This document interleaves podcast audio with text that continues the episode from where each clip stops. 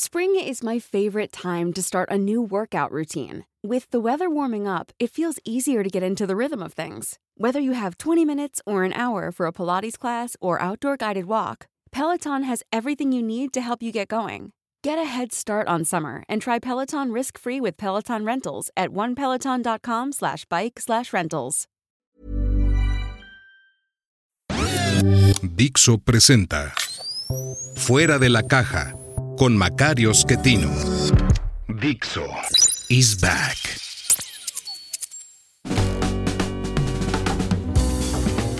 Bienvenidos. Esto es Fuera de la Caja. Yo soy Macario Schettino y agradezco mucho que escuchen ustedes esta emisión que tenemos hoy de coyuntura otra vez, analizando lo ocurrido en la última semana del mes de julio. Una semana que tuvo una gran cantidad de información económica, ya le había yo comentado, y creo que vale la pena concentrarnos en eso para no regresar al asunto de las campañas que no son campañas ni precampañas, sino cosas extrañas. Ya sabemos que lo que están haciendo tanto del lado de Morena como del lado de la oposición no es algo que le guste a las autoridades. Hubo, ya lo platicamos, la propuesta de la magistrada Janino Tálora de pues que se cancelaran estos procesos. Ya era tarde para ello porque creo yo que el cambio que se había dado a nivel profundo en tema político ya no se podía resolver y en cambio sí se abría un espacio para una impugnación más seria en 2024 cuando pues pueda ganar alguien y resulte que el otro se queja y pues se dan más motivos de impugnación. Entonces valía mejor dejarlo pasar y eso es lo que se ha hecho. Y le digo, no creo que valga la pena seguir comentando al respecto ahorita. Es muy probable que durante el mes de agosto sí lo hagamos, porque entonces se va a hacer más claro el panorama. Recuerde que prácticamente terminando agosto, el primer fin de semana de septiembre, se va a definir el escenario político para 2024. Después de eso, pues las cosas se van a complicar más. Creo que lo que sí conviene recordar es cómo el presidente está tratando de destruir a Xochitl Gálvez antes de que ella se convierta en la candidata de la oposición. Una vez que esto ocurra, le sería más complicado. Eso hizo desde el principio en muchas conferencias, hace meses, hace dos años, cuando hablaba yo sobre el tema, todo el mundo me decía, oiga, es que necesitamos un candidato eh, o una candidata, ya necesita salir. Y decía yo, oiga, es que si ahorita alguien quiere ser candidato, López Obrador lo va a destruir. Fue el caso de Ricardo Anaya, que tiene que vivir en el exilio. Fue el caso de otros que quisieron medio salir y se les vino el mundo encima. Había que esperar al momento en el cual ya hubiera el suficiente apoyo de parte de los partidos políticos, de los otros que, están buscando la candidatura, de una ciudadanía muy atenta, de una prensa internacional fijándose en lo que ocurre en México, para entonces poder ser candidato. Y aún así, usted es testigo de lo que está intentando López Obrador. Si no logra acabar con Xochitl Galvez de aquí al día del grito, por poner una fecha, a partir de ahí el tema va a ser cómo lograr que no haya elecciones, porque yo insisto, eh, Xochitl Galvez ganaría la presidencia sin ningún problema y más si tiene frente a Claudia Sheinbaum, como todo parece indicar. Pero de eso estaremos platicando. Déjeme ahora hablar un poco del tema económico, porque también en la semana el presidente insistió que no entendía las críticas a su gobierno, porque la economía está bien, las finanzas públicas también, la seguridad igual. Usted sabe que el señor no tiene mucha idea de lo que dice, y además, pues como todo político, trata de enfatizar el lado que le conviene, y hace bien, pues, así funcionan las cosas. Sin embargo, pues no tiene datos para apoyar esto que está diciendo. De seguridad no entro en detalle porque no me dedico a eso, pero las cifras son más o menos claras. El número de personas que perdemos cada día entre homicidios y desapariciones es mayor que en cualquier sexenio previo. Ahora, las desapariciones eh, le están sirviendo, perdone usted la forma de usar el lenguaje, pero así es, le están sirviendo al gobierno para decir que los homicidios bajan. Eh, sí, hay un poco menos homicidios, pero a la hora que suma uno las desapariciones, las personas que perdemos, son mucho más que las que eran antes. A eso no ha bajado, sigue creciendo. Si a eso le suma a usted la extorsión que se ha ido ampliando territorialmente y por eh, rubro, por tipo de negocio al que le piden dinero, y si además vemos lo que está ocurriendo en las carreteras del país, bueno, pues está clarísimo que la seguridad no está mejor, está mucho peor que antes. En materia económica, los primeros meses de este año no fueron malos, eso ya lo habíamos platicado. El primer trimestre fue bastante bueno, el segundo ya no fue tan bueno, pero INEGI ha tenido muchos problemas con la medición. Yo creo que porque le pasan mal los datos. Recuerde usted, INEGI va juntando información de distintas fuentes, grandes empresas, medianas, el gobierno, y con base en eso va construyendo sus indicadores. No hay otra manera de hacerlo. Desde octubre hasta mayo, el último mes que tenemos reporte, los datos de cada mes aparecen un dato anómalo, al menos uno que si de pronto hubo un crecimiento espectacular en los servicios relacionados a la minería, que son los contratos de Pemex, pues con eso brinca toda la parte de minería y con eso la industria parece que está creciendo. Ese brinco no se puede sostener porque es un brinco arbitrario. Eh, estos contratos tradicionalmente se daban en enero y ahora aparecen en cualquier mes del año. No sabemos ni siquiera si los contratos realmente llegan a la práctica o no. Pemex anuncia y luego ya quién sabe qué pasa. Ahora, el último dato de industria, lo que brincó fue obras especializadas de ingeniería civil, que son carreteras, agua, transporte de aceites o gas. Pues no hay ninguna razón para que haya ese brincote. A lo mejor de pronto se les ocurrió inscribir al tren Maya y no habían registrado nada de eso antes o a lo mejor algo de dos bocas que no habían puesto y que pusieron de golpe, pero el brinco es espectacular, un crecimiento mes a mes de 30%, eso no puede pasar, es imposible. Entonces, esas cifras absurdas, pues van dando brinquitos en cada mes en distintos lugares, pero el resultado agregado, pues le sube dos, tres décimas a la medición del índice global de actividad económica. Y esto es lo que lleva a tener un crecimiento en la economía 3.6% en el primer trimestre del año, 3.6%, nos enteramos hoy, lunes 31 de julio, que estoy grabando para usted, nos enteramos que también 3.6% para el segundo trimestre. Este último dato yo no se los creo, por lo que le estoy comentando. La corrección que estuve haciendo a los datos de abril y mayo, que son los que puedo corregir hasta ahorita, me apuntan a que estamos hablando de un crecimiento para este segundo trimestre de 3.2%, no 3.6%. No es tampoco una cosa espectacular la diferencia, no se va a acabar el mundo, no pasa nada muy grave, pero sí sería señal de una desaceleración. Esto sí lo estamos viendo, una desaceleración, producto, por ejemplo, de que las exportaciones manufactureras han estado cayendo desde octubre para acá, vienen cayendo. A la hora de ver el agregado no se nota tanto porque de pronto creció la exportación de autos. Esto no es porque le estén manipulando cifras, es porque, acuérdense, los autos se nos desajustó mucho la producción, se están recuperando y va creciendo. Ese crecimiento en exportación de autos compensa una parte de la caída de las manufacturas y entonces la caída es un poco menor, pero de cualquier manera, si uno lo ve contra el mes de octubre, hay una caída. Nada extraordinario. Esto proviene de que la industria manufacturera estadounidense, que es la gran industria de Norteamérica, ¿no? Todos, México, Estados Unidos y Canadá, tenemos una gran industria manufacturera, de lo cual el mayor componente está en Estados Unidos, y este está cayendo está cayendo como parte de un ciclo que ocurre allá cada cinco, siete años, esa es la duración del ciclo. Y ahora, pues, eh, la caída está acompañada de una alza en las tasas de interés que, como sabe usted, frena inversiones. Por ejemplo, en Estados Unidos, en el caso de construcción de casas, hay una gran caída en construcción de casas porque pues, con tasas altas es más difícil vender una casa. Entonces, este fenómeno también se replica en México y por eso, digo, deberíamos esperar que el segundo trimestre del año hubiese sido un poco más lento que el primero, pero INEGI nos dijo hoy que no, que fue igual de rápido.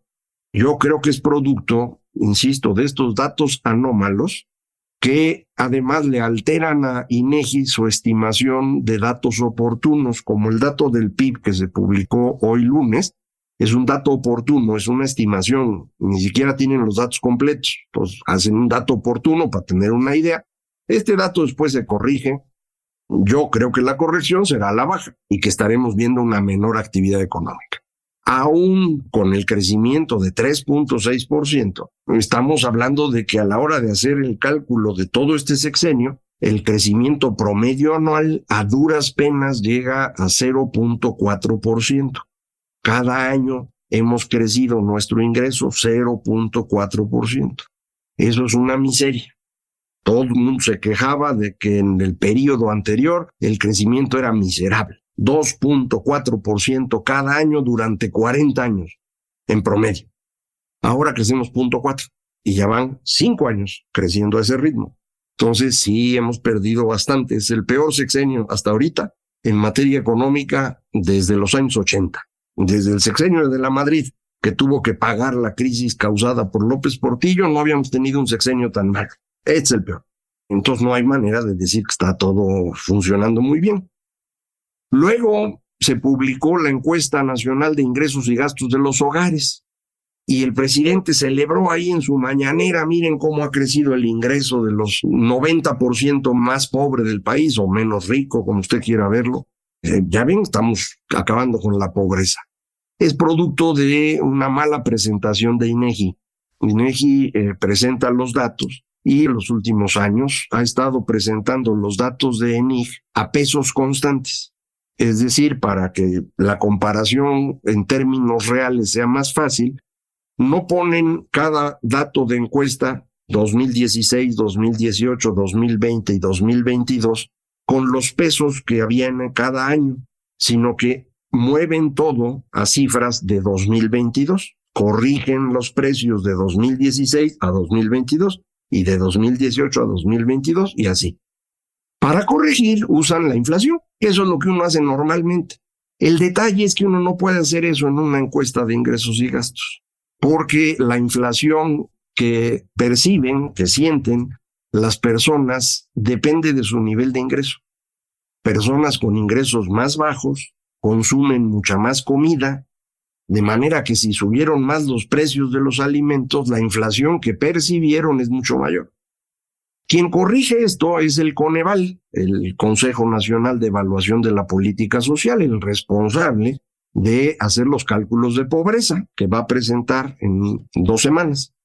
Coneval hace un cálculo en el cual corrige los precios de dos maneras, con la inflación normalita y con la inflación de la canasta alimentaria, la canasta alimentaria que el mismo Coneval utiliza para medir pobreza. Estos datos están disponibles en la página de Coneval. Entonces yo entré a la página de Coneval y veo cuánto creció el ingreso de las personas. En el conjunto ellos no pueden desagregar sino hasta que sale la encuesta. En el conjunto, cuánto creció entre 2018 y 2022, porque acuérdense que 2020 fue la pandemia, entonces todo se alteró. De 2018 a 2022, si uno descuenta con la inflación general, hay un incremento en el ingreso promedio de los mexicanos de 10%. Si descuenta usted con el índice de precios de la canasta alimentaria, el incremento de ingreso promedio de los mexicanos es cero. Bueno, ese es el fenómeno de la encuesta. Parece que hubo un incremento de ingreso, pero no hay tal. Ese incremento de ingreso no existió. Ese incremento de ingreso es producto de usar un mal índice de precios para comparar. No es que la inflación sea un mal índice. El uso de la inflación para tratar de calcular el ingreso de las personas no es bueno porque cada grupo de personas percibe diferente inflación y esto sí puede calcularse, de hecho, con los mismos datos de la ENIC, así lo va a calcular Coneval. En 10 días sabremos qué pasó y ya usted verificará qué tanto me equivoqué yo en mi estimación, pero, eh, insisto, uso los datos de Coneval para confirmar si de veras la gente está mejor o peor, una forma es ver cómo consumen. Cuando las personas pierden ingreso, gastan más en comida. Cuando ganan ingreso, gastan más en educación. ¿Qué ocurrió comparando 2018 y 2022? Pues que los mexicanos están gastando más en comida y menos en educación. ¿Qué significa eso? Empobrecieron. No hay más. Usted dirá, pero pues, ¿cómo empobrecieron si acaba de decir que el ingreso no cambió? Pues sí, el ingreso no cambió, pero los gastos de las personas se vieron afectados porque una parte mayor de su dinero tuvieron que utilizarlo en cosas que antes no gastaban. Y eso se llama salud. El gasto en salud ha tenido que crecer de manera significativa. Ha crecido en 25% en términos de la proporción de lo que se gasta en salud en cada hogar mexicano en promedio 25%, porque se nos vino abajo el sistema de salud. No por la pandemia, se vino abajo porque cancelaron las compras de cada institución y consolidaron en la Secretaría de Hacienda y echaron a perder todo el sistema de compras de salud. Y luego cancelaron el Seguro Popular y dejaron a un montón de mexicanos fuera. De hecho, en la misma ENIG sabemos que poco más de 50 millones de mexicanos hoy no tienen acceso a salud. Entonces lo tiene que pagar. ¿Cómo le hace? Pues afortunadamente las farmacias tienen ahora médicos y usted puede ir ahí y te atienden. Algunos de ellos son muy buenos, otros regularzones, pero es lo que hay. Y pues va uno y paga uno ahí sus 50 pesos de consulta y compra uno las medicinas genéricas y con eso ahí la vas librando. Pero ese es un gasto que antes no tenías. Antes podías ir al Seguro Popular o podías que te atendieran en alguna institución o te daban las medicinas en el IMSS. Ahora ya no hay. Eso tienes que gastar. Como tienes que gastar eso, tu ingreso disponible se reduce y al reducirse el ingreso disponible empiezas a comprar más comida y menos educación. 7% crece el gasto en comida, que era el más grande de todos, 30, 35, 40% del gasto, crece en 7 y la educación cae, es educación y esparcimiento, así se llama el rubro, cae 21%. Entonces, ¿qué dice la encuesta? Pues que no estamos mejor. No estamos en una tragedia, yo insisto, porque luego dicen, no, es que son catastrofistas. No, simplemente son los datos, ¿no? Y los datos dicen, no estamos mejor. Último dato económico relevante que también salió en la semana fue las finanzas públicas, que es la otra que decía el presidente que está bien. Pues no, no está bien. Tan no está bien que Hacienda ya corrigió su estimación de lo que va a ser el déficit. Había estimado que el déficit más amplio, el que incluye todo tipo de gastos del sector público, iba a ser de 4.3% del PIB. Yo ya le había comentado que mi estimación es que se iba a ir a 5. Bueno, ya lo corrigieron a 4.7, de 4.3 a 4.7. Eh, yo creo que va a llegar a 5 o un poco más. 5% del PIB de déficit no lo hemos visto en México desde finales de los años 80. Otra vez estamos regresándonos, pero durísimo al pasado. Problema de un déficit de 5% del PIB es que ya no se puede corregir. No hay manera. O sea, tienes que hacer un ajuste muy duro para poder corregir un déficit de ese tamaño. No había necesidad de llegar a esto. Ha sido la necedad de querer rescatar Pemex la necedad de usar la Comisión Federal de Electricidad al estilo viejito, con el viejito de Bartlett eh, dirigiéndola. Eso nos ha costado una fortuna. Son las obras que se le ocurrieron al presidente. Se acuérdese, cancelar el aeropuerto de Texcoco y abrir el Felipe Ángeles costó 500 mil millones de pesos. La refinería va a costar 500 mil millones de pesos y al ritmo que va el tren Maya va a costar el doble de eso, un billón y yo insisto, no lo van a terminar nunca. Eh, la refinería no va a refinar ¿eh? en lo que resta de este sexenio. Entonces nos fue el dinero ahí en tonterías de esas. Adicional a esto, lo de la pensión a adultos mayores que todo el mundo celebra, a mí me parece un error. Darle dinero a los viejitos a costa de quitarle las vacunas a los niños y las medicinas a las personas en edad de trabajar es una tontería. Estás echando a perder el presente, el futuro, por dar dinero a viejitos que esos iban a votar. Puede sonarles a muchos como un acto de justicia, a mí no me lo parece. Quitarle a los niños para darle a los viejos, no encuentro dónde está la justicia, pero además tiene un daño económico relevante. Entonces, en conclusión, no está bien la economía, no están bien las finanzas, no está bien la seguridad, el presidente sabe que todos nosotros lo vamos a saber tarde o temprano eso. Si ocurre temprano, va a ocurrir antes de las elecciones y entonces se le va a complicar. Aún sin eso, está viendo que Xochitl le puede ganar a su candidata y entonces se va a volver loco. Y eso es lo que vamos a estar viendo en los próximos meses, próximas semanas y de todo eso vamos a seguir platicando aquí. Muchísimas gracias. Esto fue Fuera de la Caja.